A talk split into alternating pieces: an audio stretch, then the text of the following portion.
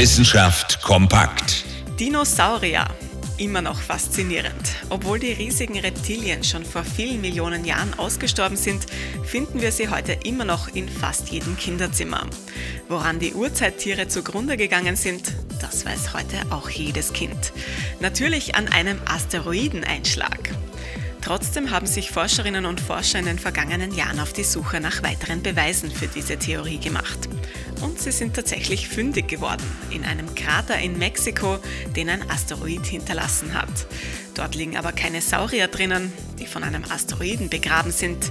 Nein, die Spuren sind schon viel subtiler.